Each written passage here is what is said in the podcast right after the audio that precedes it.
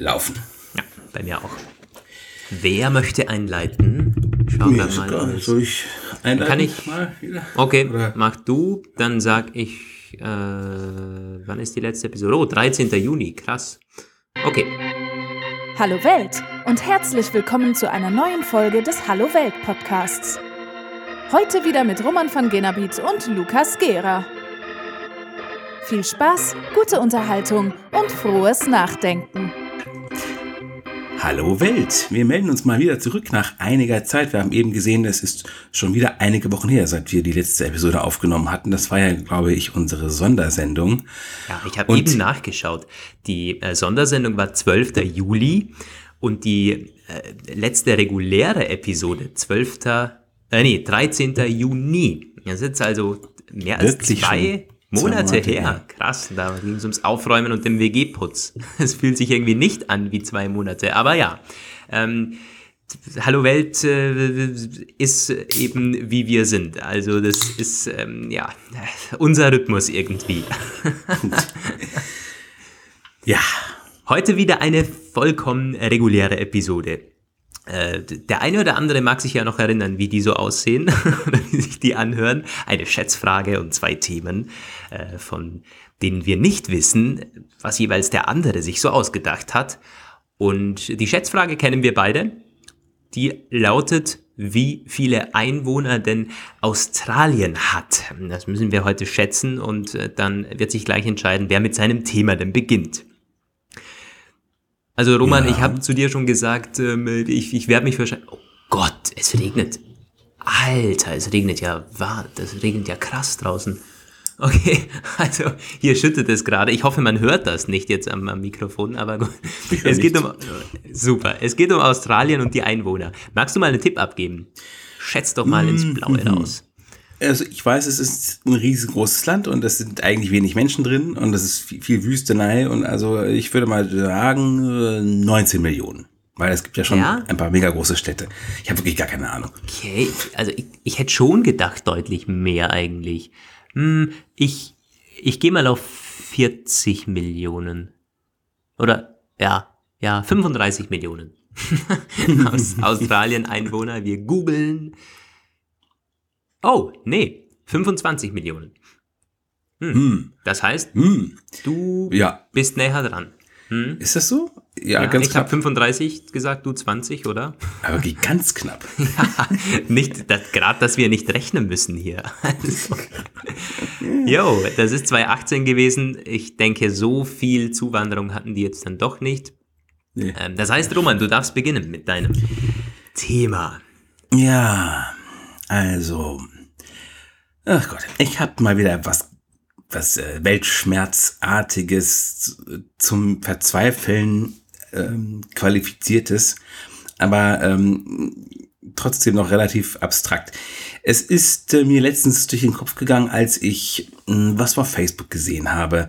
Ähm, da war irgendwie eine ganz komische Werbeanzeige ich weiß auch gar nicht im Nachhinein, wie die da eigentlich hingekommen ist. Irgendwie eine Anzeige dafür, so für einen Dienstleister, ähm, der, dessen Hauptaufgabe es ist, äh, den digitalen Nachlass von Verstorbenen zu regeln. Also, ähm, ich habe sowas auch schon mal, da, ich, das weiß ich, weiß, dass es sowas gibt. Es gibt das schon seit ein paar Jahren. Ich habe dann irgendwann auch mal im Radio so ein äh, Feature drüber gehört, so eine Sendung, ähm, dass es halt Firmen gibt. Gerade in Berlin gibt es so ein Startup, wo halt Handvoll Leute arbeiten, die nichts anderes machen, als ähm, Anfragen von Angehörigen Verstorbener zu bearbeiten, was mit ihrem Facebook, LinkedIn, Instagram und so zu passieren hat, ob sie da darauf zugreifen können oder nicht. Können sie wohl inzwischen machen, zumindest die Eltern Verstorbener können, wenn die minderjährig sind allerdings, das wird das, dann kann man beantragen, im Postfach zum Beispiel auf dem Profil lesen zu können.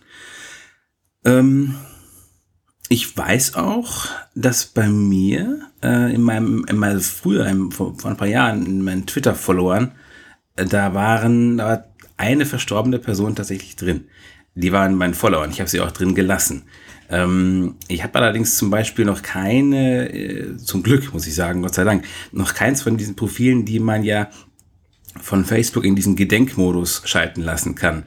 Das, das soll mein Thema für heute sein. Hast, ähm, hast du sowas schon mal Berührung mit diesem Thema bekommen? Weißt du ein bisschen, ähm, wie sowas aussieht? Ja, was man vermutlich mm. nicht sehen möchte? Also das Thema ist jetzt sehr breit. Dir geht es jetzt nicht um eine Fragestellung oder wie wir damit oder wie Konzerne damit umgehen, oder? Das ist ja auch eine. Nee, eine, darüber wollen wir heute mal nicht reden, würde ich sagen. Okay, also das ist das, ja total kompliziert. Ja, da, da fehlt uns wahrscheinlich auch der rechtliche Hintergrund, aber das ist tatsächlich genau der Bereich, mit dem ich in Kontakt gekommen bin. Zumindest ähm, auf so Familienfeiern und Gesprächen äh, mit Verwandten, speziell mit meinen Großeltern. Mein Großvater, der hat ja dann auch schon irgendwie erzählt, ja, es gibt da die Konzerne wie Apple und so, die, die rücken dann die Zahlungs, äh, nicht die Zahlungsdaten, die, die Passwörter und so nicht raus, wenn er dann mal verstirbt. Und ich weiß nicht, ob das stimmt. Gab es da wohl, wohl mal so einen Fall oder so, bei dem die Hinterbliebenen dann nicht rangekommen sind an die Fotos. Und äh, meinem Großvater sind zum Beispiel seine Fotos sehr wichtig. Ja, und das ähm, ist äh, ihm sehr wichtig, dass auch die noch überdauern. Ähm, und wie macht man das dann aber, wenn nur er das Passwort weiß und dann die, die Enkelkinder nicht mehr oder so? Und dann hat er wohl erzählt, ja, also er hätte gehört, Apple gibt dann die Passwörter nicht raus an die, an die Hinterbliebenen. Ich weiß gar nicht, ob das so ist. Aber es ist etwas, über das man sich überhaupt keine Gedanken macht. Das stimmt. Da gebe ich dir, oder ich meine, du hast es ja noch nicht gesagt, aber das, das würde ich schon in den Raum stellen. Wir machen uns doch keine Gedanken, was mit unserem ganzen Webauftritt passiert. Hm, weil das ist ja etwas, das ähm, hm, wir leben zu großen Teilen mittlerweile im Internet. Und sowas hat es halt noch nie gegeben, dass quasi Dinge, Dinge von dir unendlich überleben. Ähm, man ist ja unsterblich im Internet, außer mhm. Facebook geht pleite oder ähm, Google wird mal als Suchmaschine abgelöst oder was weiß ich. Also natürlich ganz, ja, du meinst Todesszenarien wieder, aber ähm, äh, nicht ganz unendlich, aber zumindest schon ähm, unendlicher, als es äh, die, die Lebensspanne eines Menschen mit, mit 100 Jahren oder 80 oder 90 Jahren ist. Mhm. Also das ist ja eine völlig neue Debatte. Die Frage ist, ähm, was ist daran äh, gut und was ist daran schlecht? Also hast du hast hast du dir schon Gedanken darüber gemacht, was eventuell sehr kritisch werden könnte oder als du dir das Thema ausgesucht hast? Also tatsächlich sehe ich gar keinen so großen, äh, kein so großes Potenzial dafür, dass irgendwas extrem kritisch sein könnte. Also mit Sicherheit ist das für die ähm, Angehörigen eine mh, mm, schwierige Situation. Ich habe da einen Text zugelesen von einem äh, Familienvater, beziehungsweise das war halt, ja, das ist sehr, sehr tragische Geschichte, war in der Taz erschienen. Ähm, der hat im Abstand von ein paar Jahren zwei Töchter verloren. Einmal durch einen Unfall und einmal durch eine Krankheit. Und die eine die zuerst verstorbene Tochter war, das war schon irgendwie 2000 oder so, 2000, nee, 2006. Also kurz so in der Zeit, wo es gerade gar kein Facebook gab, also das entstand da gerade. Und da ist halt ähm, irgendwie Stay Friends Profile sind da halt geblieben und so. Und für ihn war das die, die, die, zweite Tochter, die ist irgendwie 2017 verstorben und da war das halt schon voll aufgekommen mit ähm, Facebook und Instagram und sie war auch sehr aktiv dort. Und für diesen Vater war das mh, mm, ein, ein ja, positives und negatives Szenario. Einerseits ähm, wohl sehr belastend, weil die Erinnerungen, ja, wie du sagst, bleiben unendlich. Andererseits ist das halt auch so gewesen wohl, dass er sich ähm, ständig die Fotos angeguckt hat, noch ja. auf diesem Profil. Ja. Also ich denke, es, er hat das auch gar nicht richtig einordnen können, ob das jetzt Fluch oder Segen ist, die ewige Erinnerungskonserve mhm. quasi. Das könnte ich jetzt gerade auch nicht so ad, ad hoc sagen. Was ich aber, hm, sind das denn wirklich Erinnerungen? Natürlich, für diesen Vater jetzt schon, aber das ist nicht, äh, ich weiß nicht, also das ist äh, anders als so ein Fotoalbum oder so. Weil da steht dann ja zum Beispiel die Bildunterschrift von der Person noch da, die ist komplett unbearbeitet. Die Kommentare, die in der Gegenwart, in der Gegenwart verfasst sind, da steht ja dann nicht irgendwie, keine Ahnung, ja. war eine schöne Zeit oder irgendwie, also das irgendwie so ein Nachruf oder so, sondern das ist ja eine Momentaufnahme von damals, die nicht bearbeitet wird, die in der Gegenwart formuliert ist und auch die Bildunterschrift und das Bild an sich, der Ort ist markiert und so weiter und so fort, keine Ahnung was. Aber das ist ja, das wirkt nicht wie eine Erinnerung, aber zu der wird's dann später. Ja. Und für mich wirkt es auch, also ich finde, es ist ein bisschen creepy, es ist ein bisschen so, als würde man in etwas, das vergangen würde ist, man aber in die Vergangenheit reisen. Genau. Ja, so würde ich das auch sagen. Und zwar mit einem ziemlich selbstquälerischen äh, Hintergrund, weil man ja weiß, was in der Zukunft passieren wird oder weiß, weil die Gegenwart einen ja belastet mit den Ereignissen, die zum Tode einer Person geführt haben. Aber man, genau, man macht einen, einen Abstecher in die Vergangenheit und holt sich quasi so einen schockgefrosteten Moment Vergangenheit wieder ins Jetzt. Und ich weiß nicht genau, ob ich das tun würde. Ich habe, äh, wie gesagt, in meinem Facebook-Profil sowas noch nie gesehen, in meiner Timeline. Auf Twitter kenne ich das, da habe ich diese Person noch nicht entfolgt, weil das war so mein, mein Gedenken sozusagen, aber ich meine, ich kannte die auch nicht wirklich mega eng, die betroffene Person. Und ich weiß das auch, es sind früher mal irgendwann äh, Menschen aus meinem äh, weiteren Umfeld verstorben und die habe ich dann in meinen Kontakten eine Weile noch belassen. Aber ähm, das ist sicherlich was anderes, als wenn man mit der Person sehr eng verbunden ist und dann die Situation hat, man könnte, wenn man wollte, ständig quasi dieses, wenn das noch eine sehr aktive Social Media Person war, dann gibt's hier tonnenweise an Material, was man sich quasi angucken kann. Das mag mein, manchen gefestigten Persönlichkeiten vielleicht helfen, mh, bestimmte Sachen irgendwie im Kopf zu behalten, gelegentlich auch mal einzutauchen in Stimmungen von früher und so. Aber es kann, glaube ich, auch ganz, ganz schwer werden, wenn die damit nicht gut klarkommt, dass die dann noch schwerer loslassen können, vielleicht. Ich habe es jetzt gerade im Kopf verglichen mit einem Video.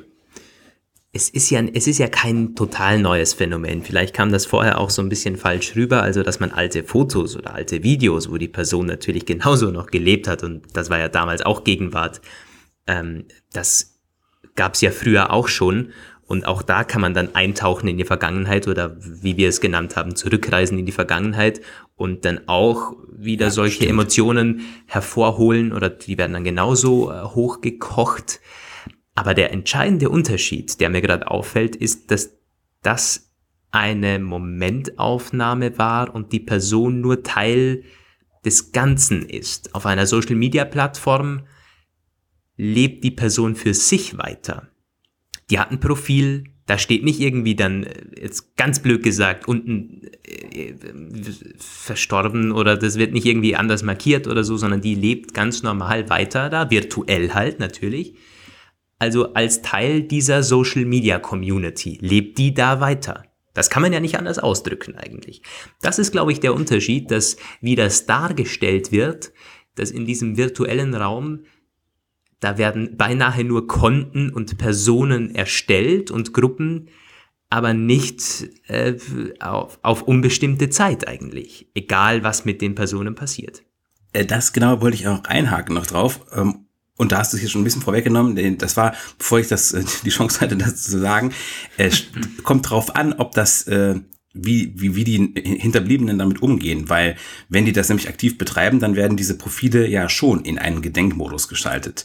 Dann äh, kann man nicht mehr kommentieren. Äh, die Freunde können dann nur noch kondolieren irgendwie und es ist dann okay. quasi schon eine Art Vergangenheitsform. Ich würde mal sagen, wenn man ein Profil auf hat von einer Person, die verstorben ist und das ist einfach komplett, wie du sagst, unmarkiert, keine Veränderung, keine Kennzeichnung, dann ist das jemand, dessen Wunsch es war, äh, dass das so bleibt, weil man kann auch wohl entsprechende Wünsche angeben oder dessen Familie sich darum nicht gekümmert hat.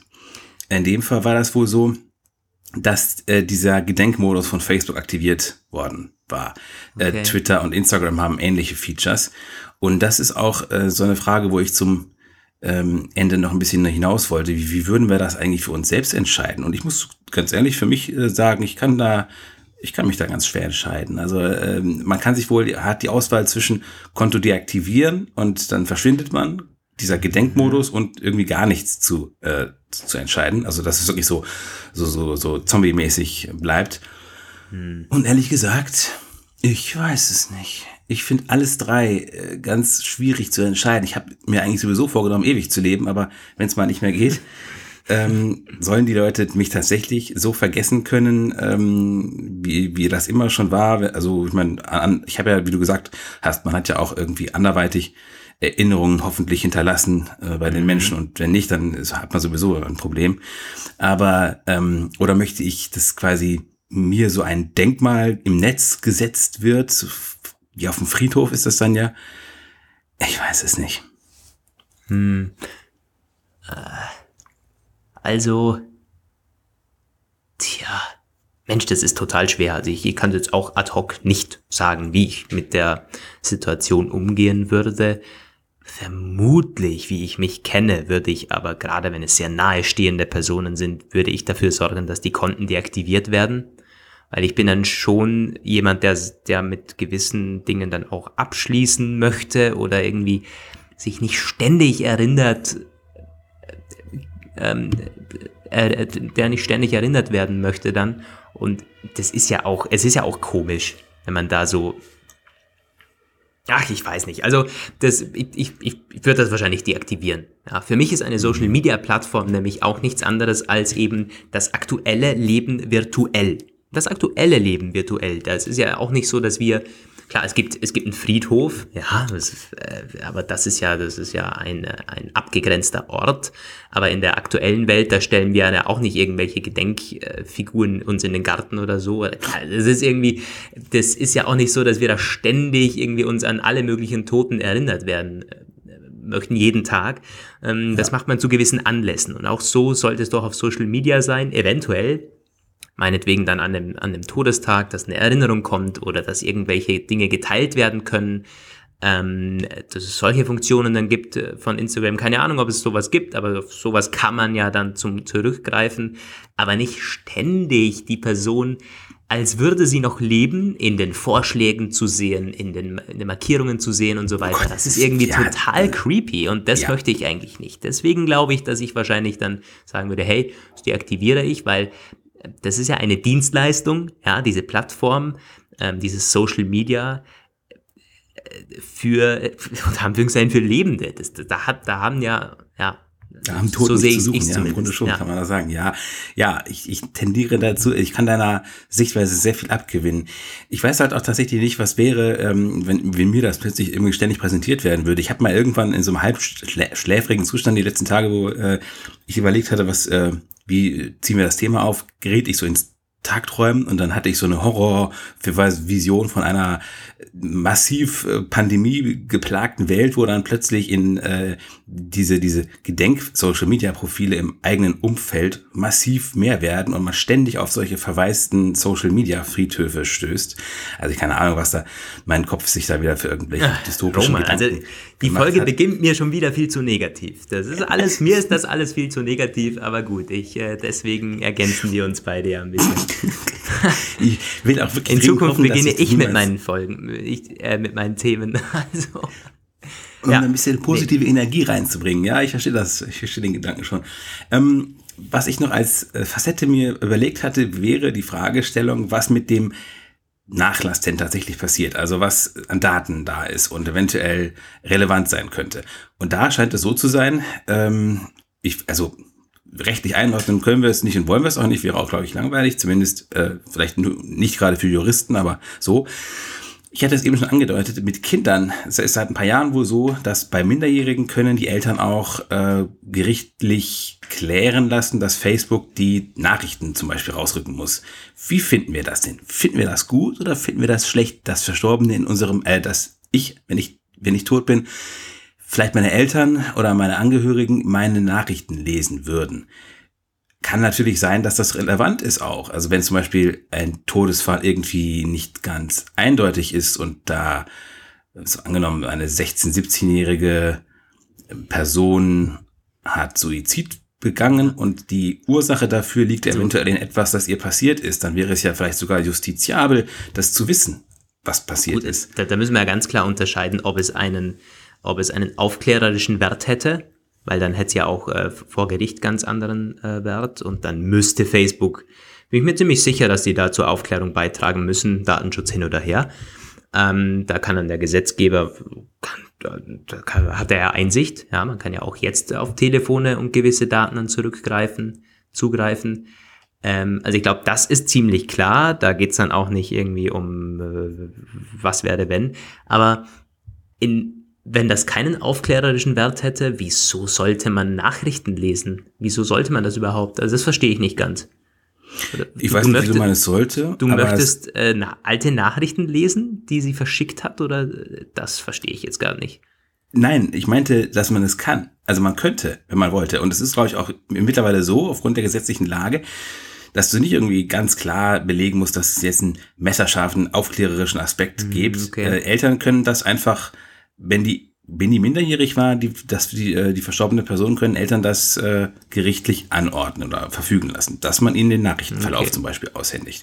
Und da ähm, frage ich mich, ob das eine Sache ist, äh, wie ich sie sehe, und ich sehe sie eigentlich tendenziell eher sehr schwierig. Ich würde es, so wie du es gesagt hast, eben mir wünschen, dass es nämlich nur dann möglich wäre, darauf zuzugreifen, wenn es eben wichtig wäre, um irgendetwas aufzuklären, zum mhm. Beispiel. Mhm. Ach ja, also, also das hm, weiß ich nicht. Ich, ich würde das nie im Leben machen, sowas. Nie im Leben, aber vielleicht bin ich da anders als, als viele anderen. Ähm, Vielleicht können wir es so zusammenfassen. Es gibt halt alleine, dass die Möglichkeit da ist, das zu tun oder in den, ähm, ja, in, in diesen Accounts, in diesen Internetwelten, in den virtuellen Leben der, der Verstorbenen zu graben. Das kann man ja.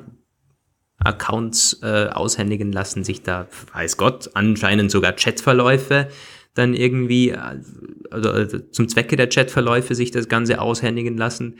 Hm, alleine halt, dass diese Möglichkeit besteht, das äh, stellt einen vor Fragen, das, äh, damit hadern wahrscheinlich auch manche. Ich glaube aber ganz ehrlich, dass es für mich, es hätte wahrscheinlich keinen, ähm, keinen großen Wert, diese Social Media Accounts. Wahrscheinlich äh, haben wir dieses ganze Thema auch so ein bisschen zu hoch gehängt jetzt.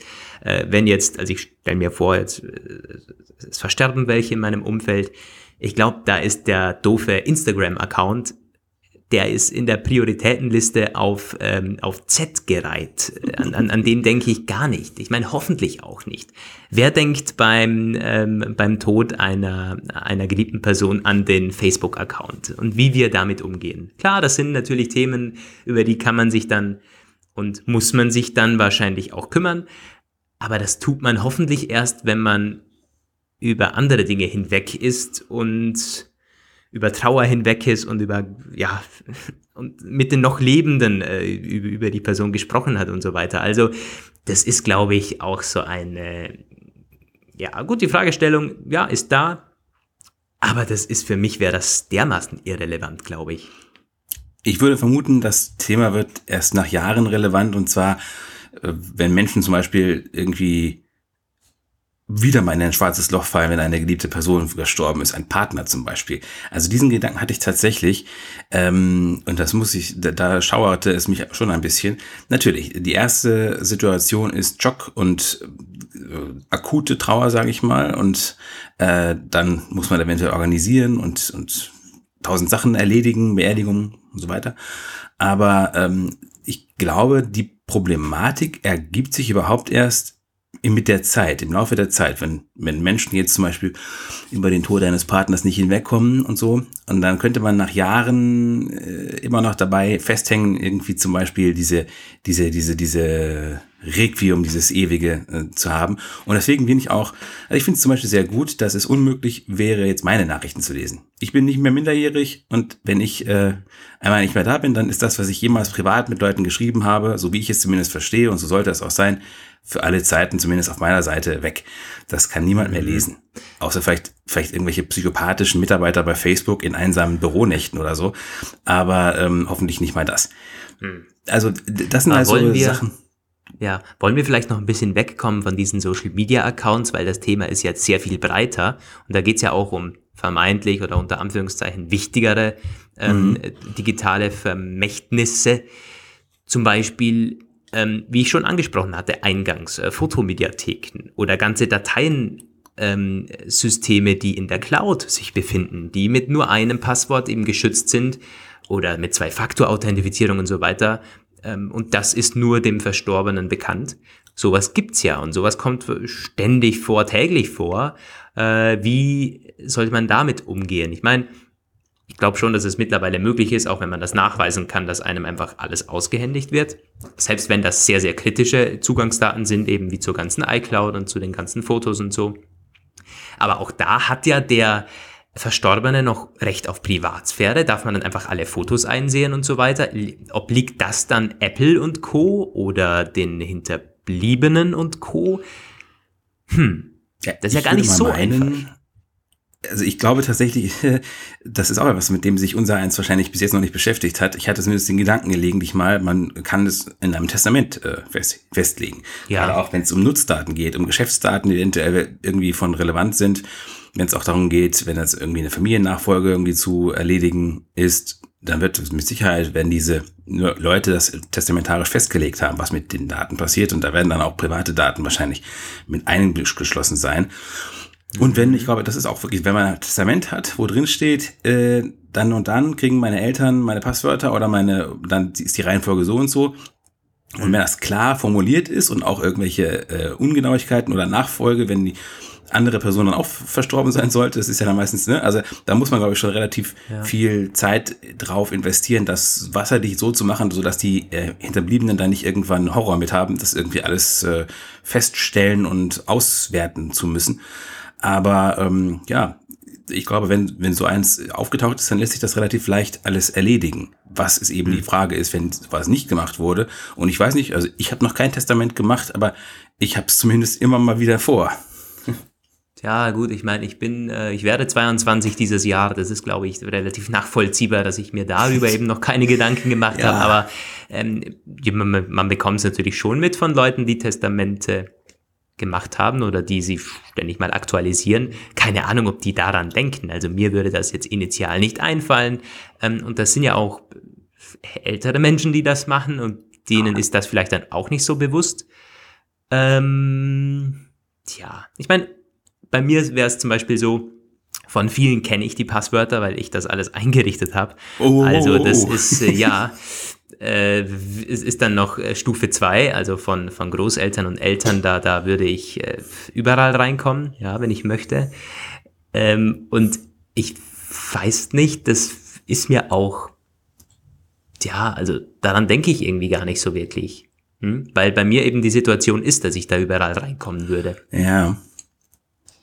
Vielleicht würde ich mir darüber auch Gedanken machen, wenn es eben nicht so wäre und ich überhaupt keinen Zugang zu nix hätte. Also, ich habe darüber gelegentlich schon mal nachgedacht, wenn ich Leute im Krankenhaus besucht habe, tatsächlich, was denn wäre, wenn, und das ist ein, es ist wirklich ein bisschen horrormäßig. Also ich habe. Ja, lass uns da mal wegkommen von dem Thema. Ja. ja, ich, ich glaube auch tatsächlich, wir können es an dieser Stelle jetzt, äh, können wir die, können wir den Schwenk machen und sagen, gibt es denn Hörermeinungen zum Thema? Die würden mich tatsächlich in dieser Sache durchaus interessieren, wie der eine oder andere von euch da draußen denkt. Vielleicht hat ja auch jemand schon ein Testament gemacht äh, und äh, hatte die Frage Social Media erwähnen oder äh, digitale Accounts erwähnen, ja oder nein, für sich beantwortet. Wobei, nein, also wollen jetzt niemanden auffordern, uns über seine Testamente zu erzählen. Aber ähm, das grundsätzliche Thema. Also vielleicht kriegen wir ja Zuschriften, das wäre interessant. Ja, seid ihr damit schon irgendwo in Kontakt gekommen oder habt damit Erfahrungen gesammelt? Mm, wir haben jetzt einige Bereiche da ja angeschnitten. Kann man sich natürlich dann vertiefen und auch rechtlich vertiefen, moralisch vertiefen. Wir haben jetzt so ein bisschen, glaube ich, ganz gut oberflächlich angeschnitten, das Thema.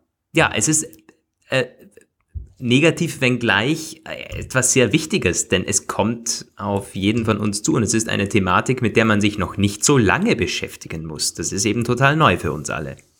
Für die Gesellschaft ja. auch. Ja. Und wir schließen es ab mit dem Ausdruck des Wunsches, dass wir uns persönlich auch möglichst lange, möglichst selten damit beschäftigen müssen. Ja, das geht auch an, an alle, an alle Hörer, das ist ja klar. Ähm, Lukas, ja. bringst du jetzt ein bisschen positiven Vibe rein oder äh, was kommt ja, da jetzt? Ja, zumindest lockeren Vibe. Äh, meine Themen sind ja so Allerweltsthemen, die man auch dann mal in der Bar besprechen könnte. Ja, so eines habe ich auch heute. Ich beginne meistens so ein bisschen mit dem Aufhänger, wie bin ich aufs Thema gekommen? Ähm, und ja, ich kann mich noch erinnern, glaube ich, als es mir eingefallen ist und ich meine Notizen herausgekramt habe, die ich am, am iPhone aufgeschrieben habe. Ähm, ich habe so eine Hallo Welt Themenliste, da stehen ultra viele bereits drinnen. Und äh, bei manchen denke ich mir dann so nach zwei, drei Tagen oder bei, bei der nächsten Aufnahme, was für ein Müll, wieso habe ich das überhaupt da reingeschrieben und dann verwerfe ich es wieder. Aber ja, bei dem war das nicht so. Es geht um Markenkleidung. Wie komme ich dazu? Also da bin ich vor zwei Wochen oder so in einem kleinen Kreis zusammengesessen abends bei einer Runde und Getränken. Da waren auch zwei dabei, die ich noch nicht gekannt habe. Dann hat man halt so gesprochen über alles Mögliche und irgendwie ging es dann auch um Geld ausgeben für Kleidung. Und das waren zwei, die, hm, wie drücke ich es aus? Also das waren jetzt keine Topverdiener, das waren eher jüngere, so Berufseinsteiger, die jedenfalls, ja, jetzt sich vielleicht nicht, nicht wahnsinnig viel ohnehin schon ansparen können, doch die haben wirklich so erzählt, ja, also sie würden irgendwie so und so viele 100 Euro jeden Monat für, für Kleidung ausgeben.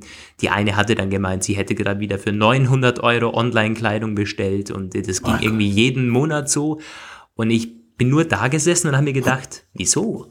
Oder wie, und die hat das mit so einer Freude erzählt, dass es ihr irgendwie so wichtig wäre, jeden Monat wieder und, und sie, es, gäbe, es gäbe noch so viele Dinge und Kleidungsstücke, die, die sie ja noch nicht hätte und Mm, und naja, also ich bin nur da gesessen habe mir gedacht, what the heck, wieso macht man das? Oder wieso macht man das auch in der Lebensphase, wenn man vielleicht noch nicht so viel Geld zur Verfügung, zur Verfügung hat und man vielleicht in sinnvollere Dinge investieren könnte, ähm, die vielleicht auch mehr wert werden könnte als, als äh, der Wertverlust bei Kleidung.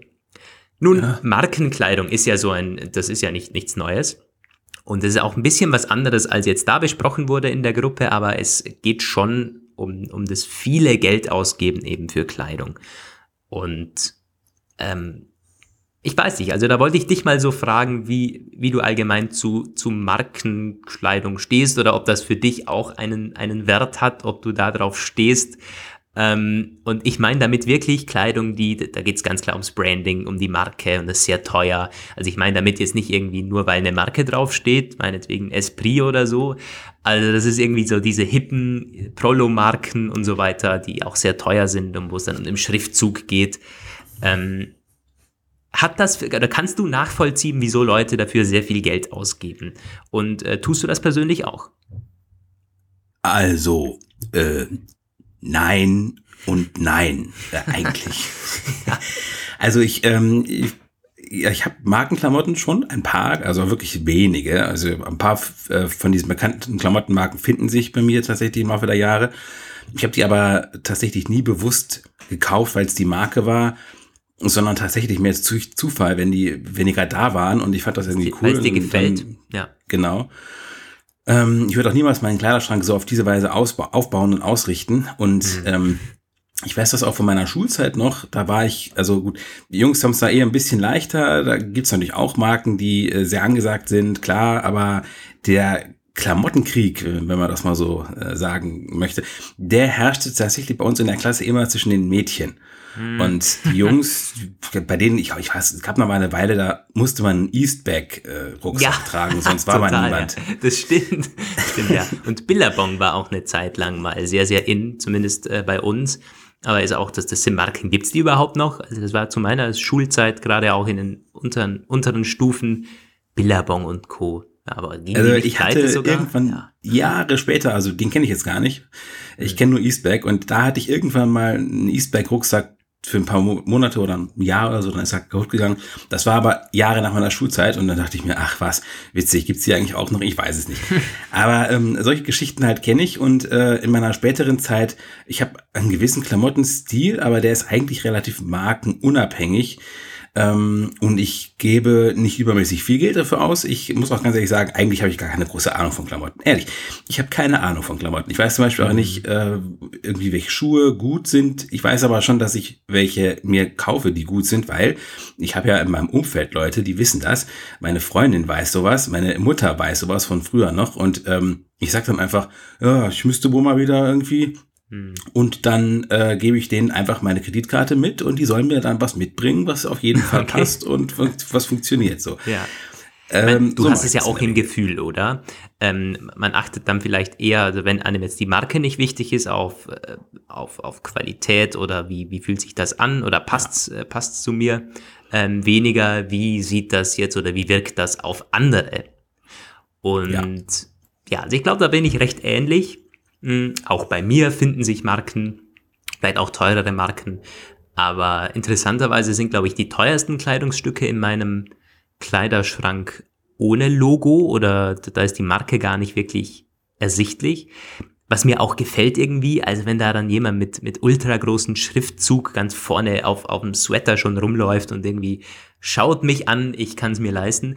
Das ja, ist dann also total, äh, ich glaube, da, da hätte ich dich auch so eingeschätzt. Das finden wir beide sehr, sehr, sehr, sehr komisch. Aber der der, der Trend oder der Hype, gerade wenn man durch unsere Innenstädte läuft, der ist da. Das ist irgendwie so, ähm, das hat sich zum Statussymbol entwickelt, wie es früher noch nicht war, zumindest wenn ich mit Personen rede, die das bewerten können. Ich kann es jetzt auch nicht wirklich sagen, wie war das vor 20 Jahren. Es gab immer schon Markenkleidung, aber ich glaube, dass die Leute so viel dafür ausgegeben haben, hm, das weiß ich nicht. Also ich, ich glaube, das, das, das ist heute schon ein relativ neues Phänomen. Vor allen Dingen halt Leute, die sich eben nicht leisten können.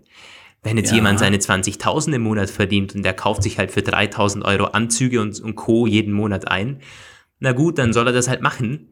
Ist, ist sein Geld und eventuell braucht er es sogar für den Beruf oder möchte halt gut gekleidet sein und so. Es passt zu seinem Stil, alles easy. Aber wenn jemand 1000 Euro verdient und er gibt davon schon die Hälfte für Kleidung aus, und es sind vielleicht nur zwei Pull Pullover, weil da, da kostet die beide 250 Tacken, dann ist das dermaßen unverständlich, aber es sind irgendwie im, im Umfeld öfters jene Leute, die sich dann diese teuren Kleidungsstücke kaufen, die sie es eben nicht leisten können. Und da frage ich mich dann halt schon, ähm, wieso macht man das? Also klar, man möchte damit cool wirken und schon irgendwie das ausstrahlen, ich kann es mir leisten oder so, aber tut man das wirklich? denken die anderen dann nicht irgendwie eher, was ist denn das für einer oder wieso kauft er sich so, was hat, von wo hat er das Geld? Also ich hätte eher das Gefühl, das wirkt nicht so cool auf andere. Ja, also ich würde sagen, einige Menschen sind einfach modesüchtig. Das kann man tatsächlich, glaube ich, so, schon so sagen. So wie, ähm, also hm. Ich weiß nicht genau, ob es letztendlich, es ist wahrscheinlich eine Mischung aus allem, aus allem, was du gesagt hast. Einerseits möchte man immer das Neueste und in einem Subjektiv auch Schönste haben. Man möchte hm. damit auffallen, man möchte damit gesehen werden und so. Man möchte vielleicht auch demonstrieren, ich bin was, ich habe ich hab jetzt was, obwohl ich eigentlich nichts habe oder nicht genug zumindest. Ähm, ich glaube ein Stück weit, ich weiß nicht, ob sich das wirklich verstärkt hat, dieser Trend, weil ich kenne diese Diskussion tatsächlich schon aus Kindertagen. Ähm, was sich aber verändert hat, weiß ich zumindest, ist dieses Fast-Fashion-Phänomen, diese schnell wechselnden Kollektionen. Mm, du hast jetzt teilweise ja. vier bis fünf Kollektionen pro Jahr, das gab es früher einfach nicht. Das heißt, du kannst zwar mittlerweile, die Preise an sich sind vielleicht nicht unbedingt gestiegen, aber du kannst in kurzer Zeit sehr viel mehr Geld ausgeben, weil das im Grunde müsstest du, wenn du überall mitgehen möchtest, musst du quasi deine gesamten Kleiderschrank alle paar ah, Wochen austauschen. Da sprichst du einen guten Punkt an, ja. Stimmt. Und das ist natürlich fürchterlich. Ich habe das mal bisschen äh, betrachtet hinsichtlich der Nachhaltigkeit. Und man braucht ja kein Hexer zu sein, um zu wissen, dass die nicht gut ist bei so Fast-Fashion-Produkten. Mhm. Die sind äh, weniger nachhaltig als sonst irgendwas. Die lassen sich auch, und das ist das Schlimme daran, überhaupt nicht aufarbeiten, weil das meistens so Mischfasern sind, die fürs Recycling nicht taugen. Die kannst du eigentlich nur noch, da kannst du ganz, ganz wenige weiter verarbeitbare ähm, Produkte daraus herstellen. Die sind nicht sortenrein, wie man so sagt, bei den Fasern. Und das ist einfach deswegen, weil sie genau wissen, äh, die müssen irgendwie nur drei oder vier sehr übertrieben. Also nur ein paar Handvoll Waschgänge überstehen, dann werden sie ausgetauscht und kommen in den Container. Oh, ähm, schwierig. Hm. Bei mir ist es echt so, dass das meiste oder auch so T-Shirts, die ich mir kaufe, die, die trage ich, bis sie Löcher haben. also ja, die äh, wirklich jahrelang. Ähm, und das, ich achte natürlich schon auf eine gewisse Qualität, also das sind dann nicht die billigsten, aber ich weiß nicht, also das mich äh, ja, würde ich sagen, dass ich wenig Geld für, Kle für Kleidung ausgebe, darum geht's gar nicht, aber wieso ähm, dann ersetzen, wenn das noch funktioniert oder wenn es noch tragbar ist? Naja, ähm, Nochmal vielleicht zurück zur, zur Markenkleidung und warum man das trägt, habe ich mir zwei Statistiken rausgesucht eine aus dem Jahr 2015, da wurden über 5000 Leute befragt und zwar aus allen Altersgruppen, 14 bis 69 Jahre. Also da geht's wohl oh. um äh, die ganze äh, Käuferschicht ähm, durch und die, es ging um die Fragestellung, inwieweit trifft die Aussage, ich finde teure Marken heben das Selbstbewusstsein in Bezug auf Kleidung für Sie persönlich zu.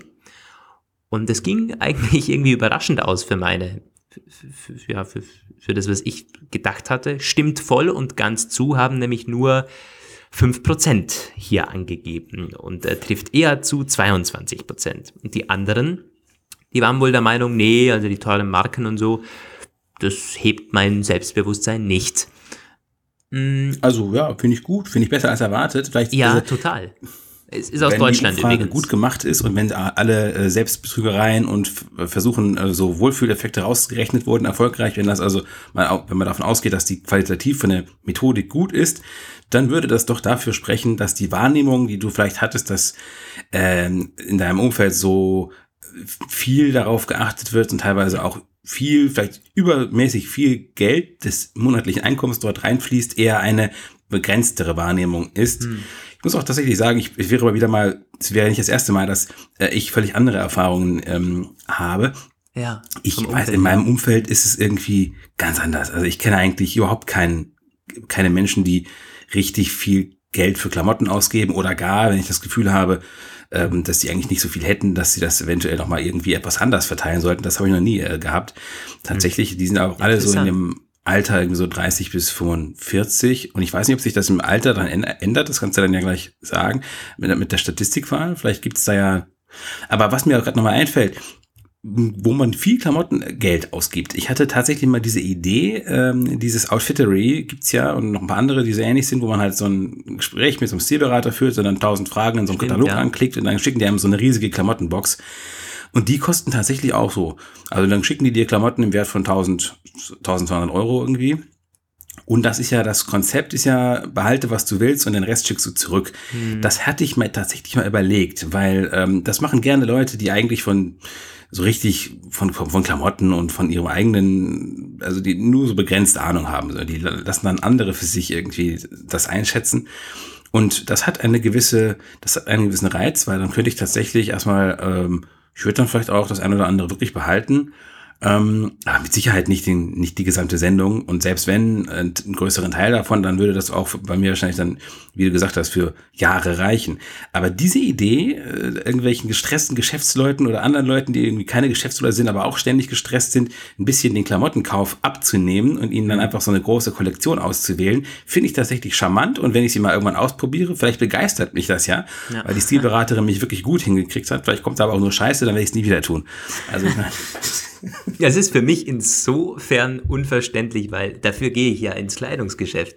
Ich bin ja einer der Leute, die noch offline Kleidung und so weiter einkaufen und ich tue das auch, ja, weiterhin. War gerade vor zwei Wochen in Wien wieder Hosen kaufen und man kann ja mit den Personen da auch reden und meistens haben die sogar ein bisschen eine Ahnung, ähm, wenn man ausgewählte Geschäfte da äh, findet die können dann genauso, das ist ja, dafür sind die ja da. So ein bisschen äh, Modeberatungen, passt das zu ihnen oder wie sieht das aus, ist es zu kurz, zu lang und so weiter. Dafür sind die ja eigentlich da.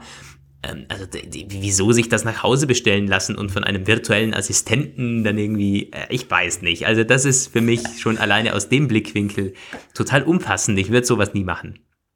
Dann gehe ich lieber ja. zum, äh, zum echten, zur echten Person ins Kleidungsgeschäft Echte Aber Menschen? Was? Gibt's nee. noch, ja, tatsächlich. Gibt's noch. Mhm. Ähm, ah, ernsthaft, Klamotten anprobieren, jetzt in Corona-Zeiten ist ja noch stressiger als sowieso schon. Also nee, ja, ich kann mir vorstellen, dass diese hm. ganzen Klamottenversender jetzt Hochkonjunktur hatten. Müsste ja, man klar, mal rauschecken jeder, eigentlich. Jeder, der versendet, hat im Moment Hochkonjunktur. Das ist so, ja. Ähm, ich habe noch eine Statistik. Hm. Übrigens, die, die letzte, die war, dass wir hier auch so ein bisschen ähm, Quelle haben, okay, Quelle Statista stimmt nicht, aber das ist die Plattform, ähm, kann ich dann unten verlinken, wenn das jemand noch interessiert.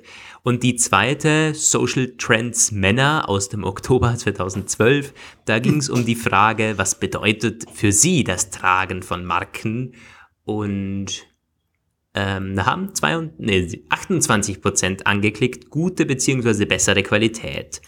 Ähm, also da geht's in erster Linie nicht ums Gefühl, nämlich das gute Gefühl, äh, das kam dann mit 12 Prozent hinten nach und nochmal 12 Prozent Anerkennung ähm, in der Gesellschaft und so weiter. Also die meisten, ich meine, kann man nicht sagen, wie das unterbewusst ist oder ob, ob die da ehrlich zu sich selber sind, aber die meisten äh, sagen sich wohl, ich kaufe Markenkleidung und teure Kleidung, weil das ein guter Stoff ist und äh, weil es länger hält und so weiter. Nicht wirklich, weil ich äh, mich damit pushen möchte oder so. Auch erstmal würde ich sagen, so, also die Männer äh, enttäuschen mich nicht. Ja, das stimmt, ja.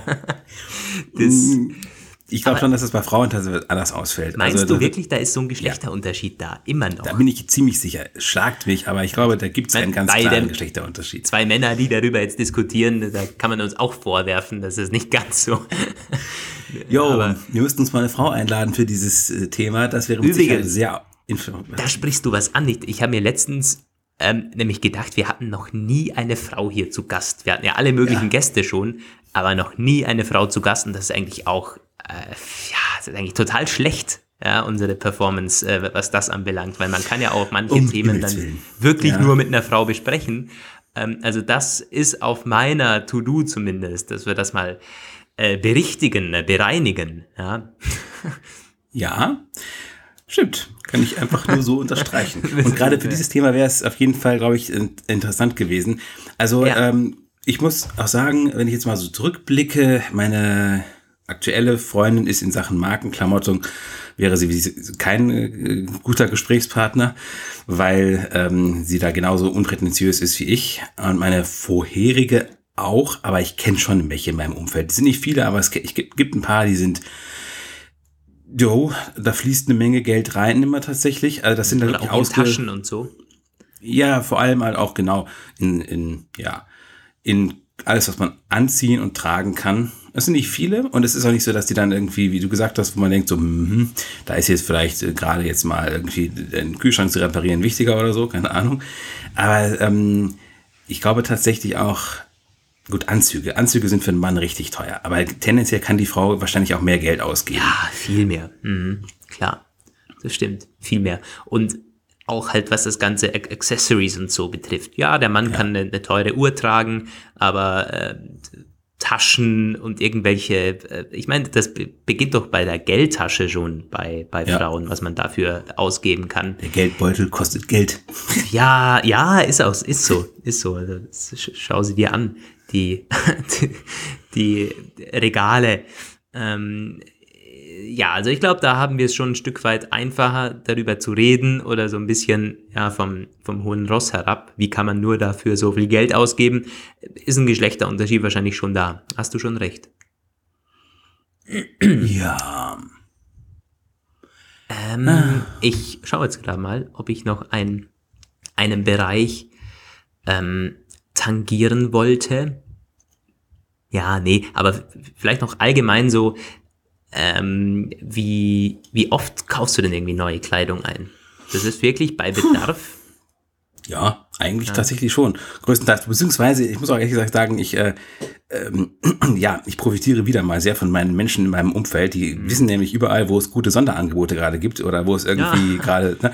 und dann sagen die, ah, wenn ich da vorbeikomme, dann kann ich da auch, äh, ich, naja, ich habe, wie gesagt, ich habe Partnerkreditkarten mhm. ausgestellt. Und ich weiß, bei sehr, gewissen Sachen, äh, weiß ich einfach, die kaufen das dann, wenn sie wissen, das gefällt mir oder so.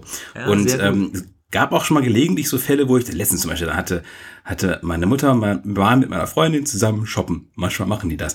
Und dann kamen die zurück und ich sag irgendwann, du sag mal, wieso hast du denn jetzt gerade so dermaßen viel Geld mit meiner Kreditkarte in dem Schuhgeschäft abgehoben, äh, bezahlt? Musste das ja wirklich sein? Und dann meinten die, ja, es war ähm, super Angebot, war das, super Marke, äh, super Qualität und extrem reduziert, 50 Prozent off. Und da dachte ich mir ganz kurz, okay, ähm, äh, hat dich da jetzt kurz der Wahn befallen oder glaubst du irgendwie im Ernst, ich bräuchte das jetzt? Und ich bin mir immer noch nicht ganz sicher, dass er könnte eventuell fast sogar ein Fehlkauf gewesen sein, obwohl sie beide immer noch schwören, dass das eine super Sache war, ein absolut todsicheres Ding. Aber in der Regel ist das die Ausnahme. Meistens bin ich mit dem, was die mir so mitbringen, sehr zufrieden. Ja, aber dann hast du auch, bist du jemand, der irgendwie äh, verschiedenste Stile dann hat im, im Kleiderschrank und, und sich jeden Morgen aussuchen muss, okay, was, was, was ziehe ich mir dann wirklich an?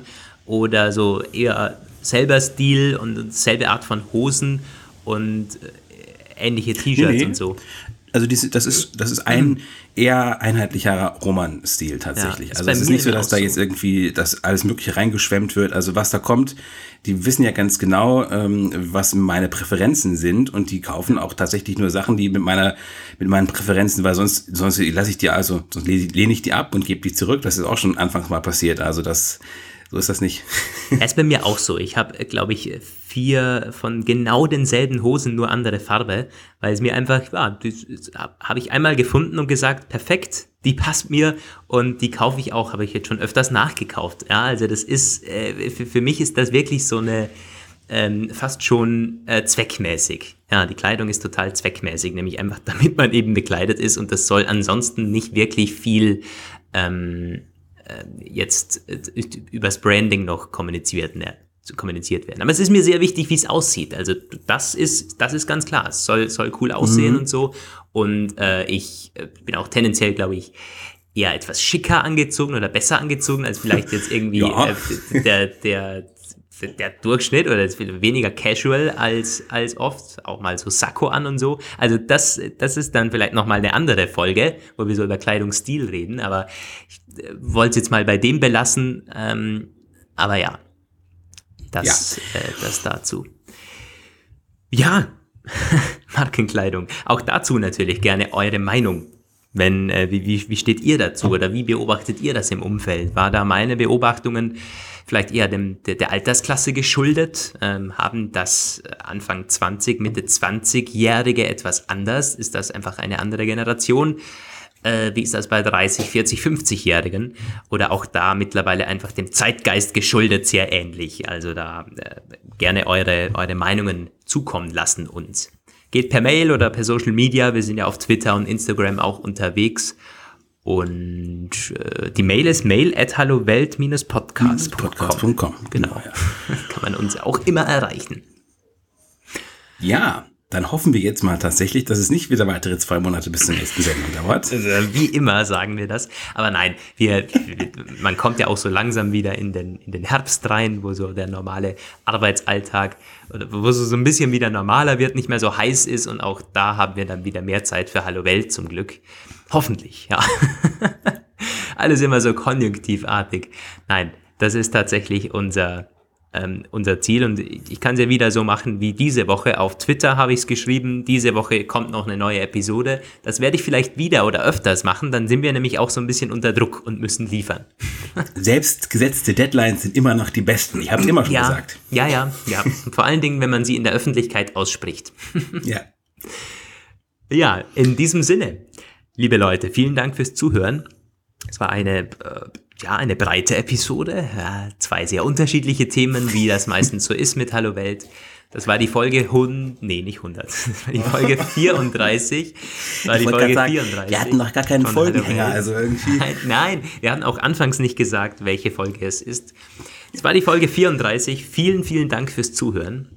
Äh, freut uns immer riesig, wenn hier, und das haben sich schon sehr, sehr viele Leute mittlerweile versammelt auf dem Hallo Welt Channel. Eine, eine nette Zuhörerschaft. Und ja, in diesem Sinne hoffentlich bis zum nächsten Mal. Wann auch immer das sein wird. Grüße vom Bodensee soweit. Ja, kann ich im Grunde nur noch. Also, So, ich sage das, genau. Ich unterstreiche das. Bis die nächsten Wochen. Auf Wiederhören, Welt. Das waren Lukas Gera und Roman van Genabit mit dem Hallo Welt Podcast. Vielen Dank fürs Zuhören und wenn ihr jetzt noch nicht genug von uns habt, folgt uns doch auf Instagram und Twitter oder besucht uns online auf www.hallowelt-podcast.com.